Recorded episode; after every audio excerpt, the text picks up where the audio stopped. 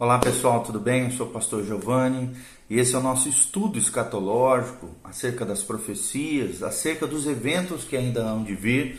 Nós estávamos falando no vídeo anterior sobre a questão do plano de Deus através das eras e dando destaque, é claro, à era da igreja como um parêntese profético no tempo profético, onde Deus inseriu tanto judeus quanto gentios no propósito de uni-los, né, o grande mistério de Cristo, de uni-los como um só povo, a, a partir da rejeição, da dureza de coração e da rejeição do Messias que veio a essa terra, Jesus de Nazaré, até a época do final da tribulação e da implantação do reino milenial. Então, ali se abriu o que nós chamamos de dispensação da igreja, ou era dispensação da, igreja, da, da graça, ou era da igreja.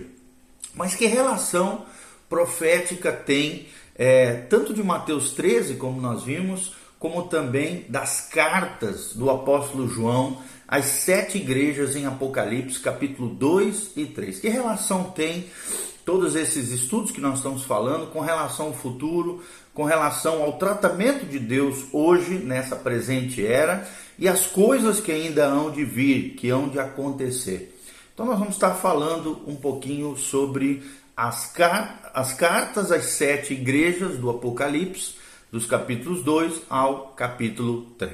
Então, como nós vimos, o decurso, né, o desenrolar desse presente século é apresentado numa segunda passagem encontrada em Apocalipse 2 e 3. Enquanto o Evangelho de Mateus, no capítulo 13, nós já falamos nos vídeos anteriores, né? Você pode assistir o plano divino é, através das eras. É, Mateus 13 descreve o presente século, né, a era da igreja, a dispensação da graça, na sua relação com o plano do reino. Já Apocalipse 2 e capítulo 3 descreve a presente era, a dispensação da graça, a era da igreja, em relação ao plano na igreja. Então, uma coisa é o plano no, do reino, outra coisa é o plano na igreja. Em primeiro lugar, nós queríamos destacar o período de tempo do Apocalipse capítulo 2 e capítulo 3. Nós aprendemos né, que no livro de Apocalipse, João está escrevendo a respeito nesse capítulo específico a, a respeito de coisas passadas. Também fala de coisas atuais e de coisas futuras. É o que diz Apocalipse 1, 19. Scott, um dos grandes teólogos, ele descreve no seu livro, quando ele se refere ao livro de Apocalipse, ele diz o seguinte: as grandes divisões do livro estão escritas aqui para a instrução da igreja de Deus quando a Bíblia usa o termo as coisas que viste, refere-se à visão de Cristo, do versículo 12 ao versículo 16. As coisas que são, é uma outra expressão contida ali em Apocalipse capítulo 2 e 3, refere-se às várias características sucessivas e genericamente definidas quanto à igreja professante e a sua relação com Cristo e de Cristo com ela até a sua rejeição final, ainda não realizada, é um evento ainda do futuro. Então, as coisas que hão de acontecer depois destas, que é essa expressão bíblica contida no capítulo 2 e 3 de Apocalipse, nessa terceira divisão, o mundo e os judeus, e podemos acrescentar a igreja apóstata, né, falsa, corrupta, será vomitada da boca de Jesus e são abortados nessa parte estritamente profética da carta do apóstolo João em Apocalipse. É o que nós vemos claramente. Então, nada contribui mais para desacreditar os estudos proféticos do que o princípio errôneo com o qual se buscou interpretar muitas vezes esse livro. Aqui está a chave da sua interpretação, pendurada junto da porta. Se você retirar e usar, você vai conseguir adentrar nessa porta do Apocalipse. Então, a simplicidade e coerência em relacionar os conteúdos principais a um passado, a um presente e também a um futuro. E é interessante que Apocalipse tem essas três dimensões de tempo: passado, presente e futuro. É o que nos afirma Walter Scott, na sua grande obra Exposition of the Revelation, na página 50, ou então, traduzindo em português, Exposição da Revelação, ou do Apocalipse, né, traduzindo para o português. Então parece evidente que ao escrever as sete igrejas, João estava retratando a presente era, a era da igreja, a dispensação da graça, desde a criação da igreja até lá em Atos 2, né, até o julgamento da igreja apóstata antes do segundo advento de Cristo. Então, assim, o período de tempo descrito por esses capítulos 2 e 3 de Apocalipse compara-se essencialmente, essencialmente ao período também descrito profeticamente de Mateus 13, aquelas sete parábolas que nós já mencionamos ela nesse vídeo que eu falei para vocês. O plano divino para as eras. São sete vídeos que falam somente sobre esse plano de Deus através das eras, dando ênfase no capítulo 13 de Mateus. Qual era o propósito das sete cartas? Talvez é uma pergunta que surge e é o que nós queremos relatar agora. Primeiro, o propósito ele é tríplice para a composição dessas sete cartas de Apocalipse capítulo 2 e 3 e pode ser indicado claramente através das escrituras. Primeiro lugar, João está escrevendo as sete congregações locais para suprir essas congregações das necessidades de cada uma dessas assembleias, dessa, dessas comunidades. J. Pember dizia o seguinte: não há dúvida de que essas cartas são é, dirigidas às comunidades a quais elas foram escritas e lidam também com circunstâncias reais daquela época. Haveria, daí, agora eu falando aqui, haveria então uma aplicação histórica direta do que está registrado aqui a cada uma dessas sete igrejas, né?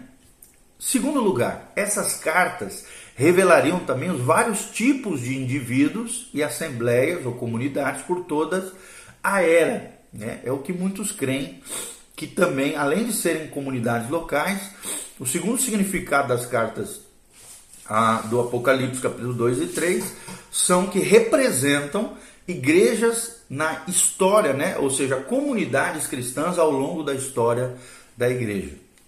Um outro teólogo afirma isso que nós estamos falando, né? Science, Joseph Science, na sua obra Lectures on the Apocalypse, ele fala no seu primeiro tomo acerca disso, Joseph Science. Ele diz o seguinte: as sete igrejas representam sete variedades de crente, tanto verdadeiros como falsos. Todo cristão nominal é um Efésio nas suas qualidades religiosas, um Esmirneu, um pergamita, um tiatirense, um sárdico, um filadelfo e um laodicense. É desses sete tipos de crentes ou de igrejas ao longo da história que toda igreja é composta. Ou seja, afirma Sainz, né, esse teólogo, que toda comunidade de cristãos nominais tem um pouco de cada uma dessas variadas classes que compõem o cristianismo em geral. Existem papistas protestantes e protestantes papísticos, sectários, antissectários, partidistas, que não são separatistas, santos em meio a abandono, a apostasia crescente, pecadores no meio da fé mais sincera e da fé ativa. Nós vemos luz nas trevas e trevas nas luz. Então, o encontro às sete igrejas em toda a igreja dá aquelas epístolas um meio direto de aplicação da maior solenidade e importância para nós hoje, bem como também os cristãos nominais de todas as épocas e de todas as eras dentro da história da igreja e desse período chamado dispensação da graça, né, ou era da igreja. É o que afirma Joseph Sais na sua obra, repetindo Lectures on the Apocalypse. J. Pember já diz o seguinte, presta atenção no que fala Pember. Ele diz assim: quando consideradas como um todo, né, essas cartas de Apocalipse exibem cada fase também da sociedade cristã, que sempre será encontrada nas várias partes do reino cristão. E assim capacitaram o Senhor a dar conforto, conselho, exortação, aviso e ameaça, dos quais algo poderia aplicar-se a qualquer circunstância possível de seu povo até o fim desta era. É o que fala Pember na sua obra, tá bom? Logo então, agora eu falando aqui, haveria uma aplicação espiritual além de uma interpretação histórica. Um terceiro momento, né, uma terceira entendimento das cartas do Apocalipse é que há também nas cartas do Apocalipse, capítulo 2 e 3, uma revelação profética quanto ao desenvolvimento dessa era, dispensação da graça, era da igreja. Pember afirma o seguinte na sua obra escatológica: diz assim, na ordem em que foram apresentadas, elas também prevêem as sucessivas fases predominantes pelas quais a igreja nominal passaria, desde a época em que João teve a visão até quando o Senhor viesse em glória. Então, as sete igrejas, apenas sete entre muitas que João poderia ter escolhido para comentar, parecem ter sido selecionadas especificamente, especificamente por causa do significado dos seus nomes. Éfeso significa amada, ou talvez pode ser traduzida como relaxamento. Esmirna significa mirra, ou também traduzida como amargura. Pérgamo significa torre alta, ou completamente casada. Tiatira significa aqueles que escapam, ou também pode ser traduzida como renovação. Filadélfia significa amor fraterno, Laodiceia significa o povo reinando ou ensinando, ou também pode ser traduzida como o julgamento do povo. Por isso nós cremos que Laodiceia é a igreja do tempo final. É o tempo que provavelmente nós estamos vivendo agora, ok? É o que fala Pember na página 279 da sua obra. Os nomes, então, em si sugerem o desenvolvimento dos períodos durante o século. A respeito desse desenvolvimento, Scott escreve o seguinte: olha o que diz Scott. Ele diz assim: pretensão e abandono eclesiástico do primeiro amor caracterizam o término do período apostólico. É o que nós vemos na carta às igrejas né, de Éfeso, a igreja de Éfeso, do capítulo 2, de 1 a 7 do Apocalipse. Depois disso, ocorreu o período dos mártires dentro da história da igreja, que nos leva ao fim da décima e a última perseguição sobre o imperador Diocleciano, que é a igreja de Esmirna, lá do Apocalipse, capítulo 2, de 8 a 11. Nós vemos ali uma espiritualidade decadente, secularismo crescente, que andavam juntos desde a ascensão de Constantino e seu apoio público ao cristianismo até o século 7, né? E é, é a igreja, e aí vem a igreja de Pérgamo, logo em seguida. A igreja de Pérgamo está em Apocalipse 2, de 12 a 17. É a igreja papal, que é a obra-prima de Satanás na terra. É testemunhada na assunção da autoridade universal do bispo de Roma, é claro, que se transforma no Papa, se autoproclama o Papa de toda a igreja católica e a perseguição cruel aos santos de Deus foram contrárias a essa imposição de autoridade universal. Nós vemos aqui o seu reinado malévolo que compreende a Idade Média, a idade da escuridão, da obscuridade, cujas características morais foram bem descritas como a idade das trevas. O papado seca tudo o que toca. É o que nós vemos claramente aqui. Aí então vem as cartas do apóstolo João à igreja em Tiatira, no capítulo 2, de 18 a 29. Aqui já aparece é, é, essa igreja de Tiatira. A reforma, então, foi a intervenção de Deus em graça e poder para quebrar a autoridade papal e introduzir na Europa a luz que durante 300 anos queimava com mais ou menos brilho. O protestantismo, com suas divisões e apatia, demonstra claramente quão longe ele está do ideal de Deus, da igreja e do cristianismo. Aí surge a igreja de Sardes, do capítulo 3, de 1 a 6. Então vem outra reforma, igualmente a obra de Deus, que caracterizou o início dessa última era, Filadélfia, do capítulo 3, de 7 a 13. Aqui nós vemos o estado geral da atual igreja nominal, o de ser morna e o mais detestável e nauseante de todos os descritos até agora. Nós podemos no, denominar a última fase da história da igreja as vésperas do julgamento de um período sem Cristo, que é o período da tribulação. A igreja de Laodiceia.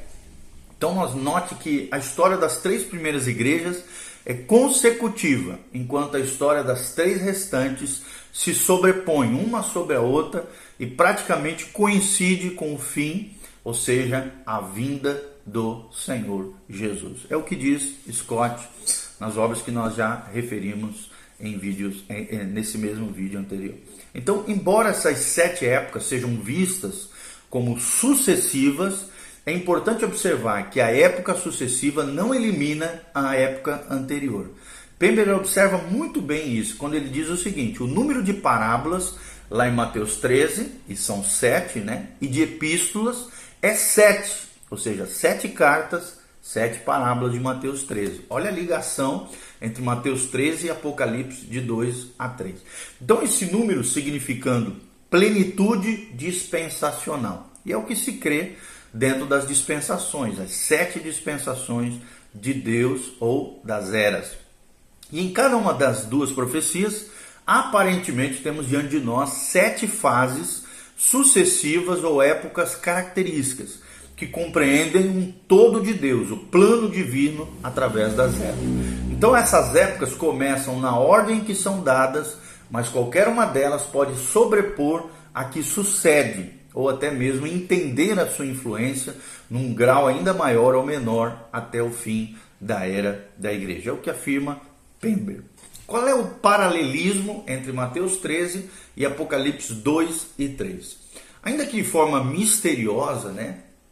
Do reino, não, ainda que essa forma misteriosa do reino não seja sinônimo da igreja visível, já que o período de tempo é essencial, o mesmo nas duas passagens, nós podemos de maneira racional aqui esperar que haja um paralelismo desse desenvolvimento através dos tempos. Né? E nós vamos falar um pouquinho é, sobre isso. Por exemplo, Mateus 13 fala do semeador. O trigo e o joio. Já Apocalipse 2 e 3 fala: semeador tem uma relação com a igreja de Éfeso e o trigo e o joio tem uma relação com a igreja de Esmirna. Éfeso era desejado. Quais são as datas aproximadas do, do Pentecoste até o ano 100 depois de Cristo? Qual é a característica? Era uma época de semeadura, organização e evangelização das primeiras igrejas cristãs. Mateus 13 fala da, do trigo e do joio. É uma referência, no Apocalipse 2 e 3, da igreja de Esmirna. Qual é o significado do nome? Esmirna significa mirra. E as datas aproximadas é de Nero, né, do imperador Nero, até o ano 300 depois de Cristo. Aqui nós vemos perseguição e um inimigo sendo revelado. Outro, outra, outra relação entre, entre Mateus 13 e as cartas é o grão de mostarda, tem uma relação com a igreja de Bérgamo, que significa completamente casada. Fala do ano 300 a 800 depois de Cristo. É o que nós, e a característica desse, desse período é uma aliança mundana, porque é onde ocorre a fusão do Estado romano com a igreja cristã. Então nós vemos aqui uma aliança profana, uma aliança mundana e o surgimento da igreja papal, como nós já falamos. Uma, é, a parábola do fermento tem uma relação com a igreja de Tiatira, cujo significado é sacrifício contínuo. O período de tempo é de 800 a 1517, né? ou seja, do ano 800, a grande fusão aqui da igreja, final né, da, da era papal aqui, da era papal não, da, do, da, do, da, do cisma da igreja, entre a igreja ortodoxa e a igreja católica, e também o início da reforma protestante, ano 800 a 1517, com as 95 teses de Martim Lutero. Aqui, quais são as características desse período de tempo da igreja de Tiatira?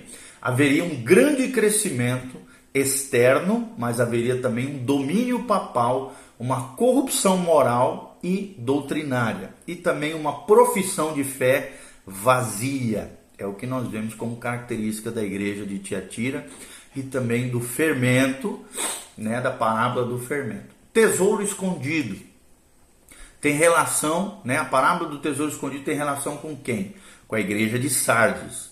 Significa, né, Sardes significa aqueles que escapam. Ou seja, tem uma, é uma referência à reforma protestante, que, que inicia um novo crescimento da igreja estatal. Então nós vemos um crescimento tanto da igreja estatal quanto da igreja protestante. Depois surge a parábola da pérola, que tem paralelismo, né, relação com a igreja da Filadélfia, que significa o amor fraternal, é o significado da palavra Filadélfia. E qual é o tempo? Os últimos dias que nós estamos vivendo. Nós vemos que é uma igreja verdadeira, é a igreja verdadeira dos últimos dias.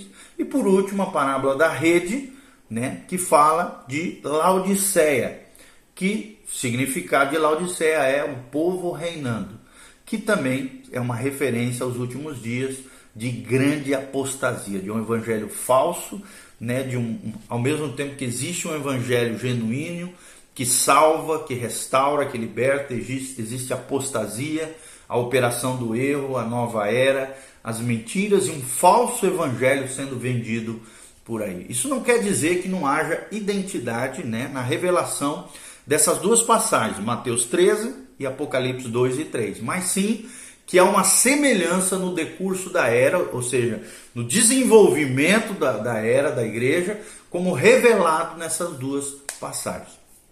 Como é que será o fim da presente era, ou seja, da era da igreja? Nessa presente era entre os dois adventos de Cristo e a rejeição dos judeus e a segunda vinda de Cristo antes do reino milenial, Deus está cumprindo dois planos distintos. Como nós já falamos, um com a igreja, que será completo no arrebatamento da igreja, e outro com Israel, que será completo após o arrebatamento da igreja no segundo advento de Cristo. Ambos têm passagens descritivas a respeito do fim dos tempos e dos seus respectivos planos. E há uma referência ao termo fim dos tempos para a igreja. Você pode ver isso em 1 Pedro 1,20 e em Judas 18. E também uma referência a um termo bíblico chamado último tempo para a igreja também, lá em 1 Pedro 1,5 e 1 João 2,18. Também há referência aos últimos dias para Israel, lá em Daniel 10,14 e em Deuteronômio 4,30 e para a igreja também, em 1 Timóteo 4:1. Então as escrituras referem-se aos últimos dias, tanto para Israel, Isaías 2:2, Miqueias 4:1, Atos 2:17, como também para a igreja, 2 Timóteo 3:1, Hebreus 1:2. Existe ainda uma referência ao último dia de Israel, né, lá em João 6:39, versículo 40, versículo 44, 54 fazem essas referências, embora o uso de da palavra dia possa referir-se também a um plano e não a um período também. Então, nessas observações é importante perceber que as referências a qualquer período devem ser relacionadas ao plano do qual ele é parte. Quando usado em referência ao plano de Israel, não pode referir-se ao plano da igreja. São dois planos distintos. Schaeffer descreve muito bem isso. Ele diz assim: devemos diferenciar os últimos dias de Israel que são os dias de sua glória no reino na terra. Está lá em Isaías 2, de 1 a 5. Dos últimos dias da igreja, que são os dias de mal e de apostasia, de 2 Timóteo 3, de 1 a 5. Da mesma forma, devemos fazer distinção entre os últimos dias de Israel e da igreja, como o último dia. Como relacionado à igreja é o dia da ressurreição daqueles que morreram em Cristo, conforme nos ensina João 6,39, 40, 44 e 54, é o que nos afirma Schaeffer na sua obra, que nós já falamos, Teologia Sistemática. Então deve ser feita distinção cuidadosa, caso contrário, alguém atribuirá à igreja o que constitui acontecimentos finais ao povo de Israel ou vice-versa. Então, nesse presente é, é, exame que nós falamos através de todas essas informações, a atenção não é direcionada apenas aos acontecimentos relacionados ao final da era, com referência a Israel.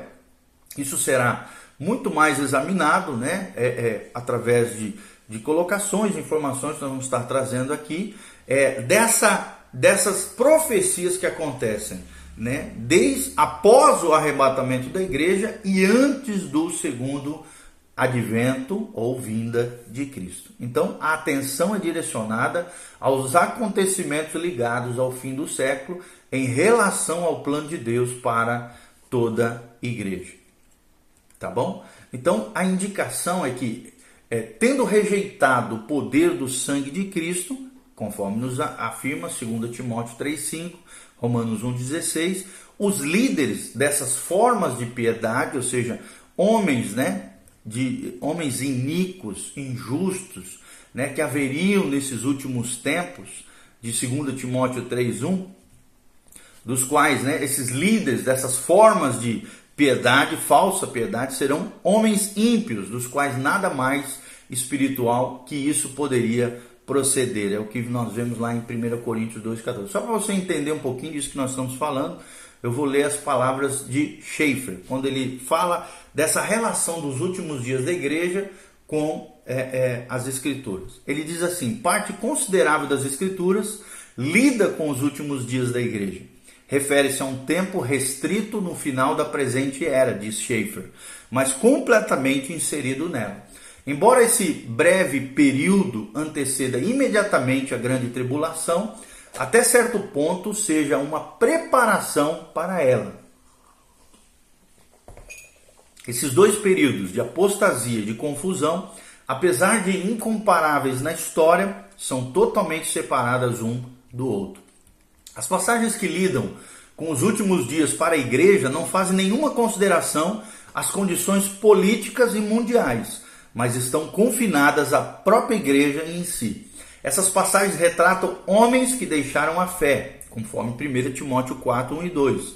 Haverá também uma manifestação de características próprias de homens injustos, apesar de estarem sob a profissão de uma forma de piedade. 2 Timóteo 3, 1 a 5. E a indicação é que, tendo rejeitado o poder do sangue de Cristo, como nós já falamos em 2 Timóteo 3,5, Romanos 1,16, 1 Coríntios 1,23 e 2 Timóteo 4, 2 a 4, os líderes dessa forma de piedade serão homens ímpios, dos quais nada mais espiritual que isso poderia proceder. Você pode conferir na primeira carta de Paulo aos Coríntios, capítulo 2, 14. A seguir, então, nós vamos ter uma lista parcial das passagens que apresentam a verdade com relação aos últimos dias da igreja. 1 Timóteo 4, de 1 a 3, faz essa referência. 2 Timóteo 3, de 1 a 5. Tiago 5, de 1 a 8. 2 Pedro 2, de 1 a 22.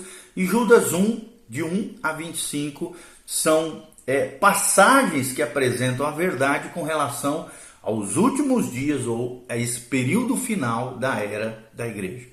Já que, e agora falando aqui para vocês, já que a igreja tem a esperança de um retorno iminente de Cristo, não pode haver sinais quanto ao momento em que ele acontecerá.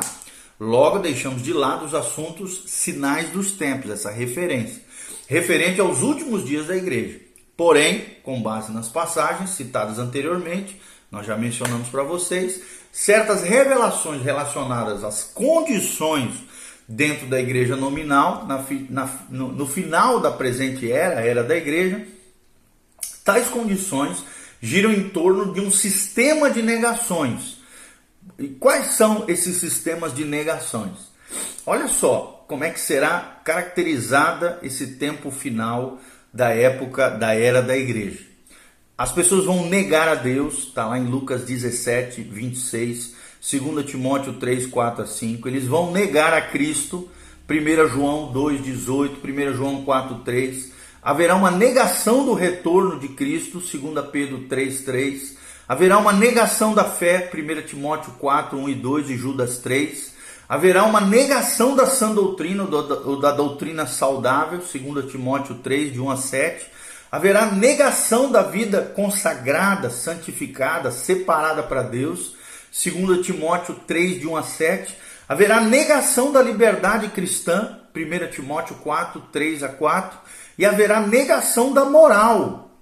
Né? E nós sabemos, desde Nietzsche ali, uma negação da moral terrível também existem referências bíblicas para isso, 2 Timóteo 3, de 1 a 8 e Judas 18. Haverá também a negação da autoridade, hoje mais do que nunca nós vemos as pessoas rebeldes se levantando contra as autoridades, negação da autoridade, 2 Timóteo 3, 4, é o que fala de H, né, D-H Pritchard na sua obra The Last Days, ou Os Últimos Dias, página 51 a página 58. Então, essa condição no fim dos séculos, na, no final da era da igreja, coincide com o estado da igreja de Laodiceia, a porta da qual Cristo precisa colocar-se para buscar entrada. Então, em vista de seu fim, não é de se admirar que a presente era se chame nas Escrituras de dias maus. E nós estamos vivendo esses dias maus. Agora mesmo nós estamos vendo essa pandemia global, Covid, coronavírus. Então nós vemos realmente, nós estamos diante do palco profético, onde nós cremos que estamos vivendo o tempo final, o, o juízo eminente de Deus contra a humanidade. Por isso, querido, Jesus está voltando. Se arrependa, se consagra a Deus Obedeça a palavra de Deus, leia a Bíblia, ore, busque uma igreja saudável, uma igreja bíblica, uma igreja que realmente prega o verdadeiro evangelho e não falso, o evangelho falsificado, jamais. Procure uma liderança espiritual bíblica, coerente, correta, honesta e coloque-se debaixo dessa liderança, dessa comunidade de fé, da igreja local, onde você possa crescer, florescer e se desenvolver como discípulo de Jesus porque Jesus está voltando. Maranata, vem, Senhor Jesus. Que Deus te abençoe, que Deus derrame ricas bênçãos sobre a tua vida. Lembre-se, as cartas do Apocalipse revelam os períodos de tempo e tem relação com Mateus 13.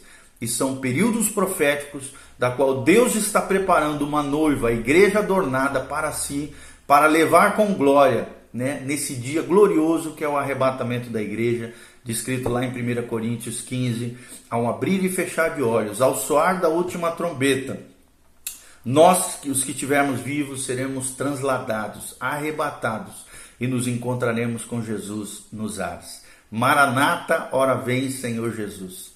Prepara-te para encontrares com Deus. Conserte a tua vida em nome de Jesus que Deus te abençoe. Louvado seja o nome do Senhor. Dê um joinha, faça seus comentários, que Deus te abençoe. Compartilhe esse vídeo com outras pessoas. E siga o nosso canal PR Giovanni, em nome de Jesus. Amém. Aí embaixo tem um link com todas as informações nossas.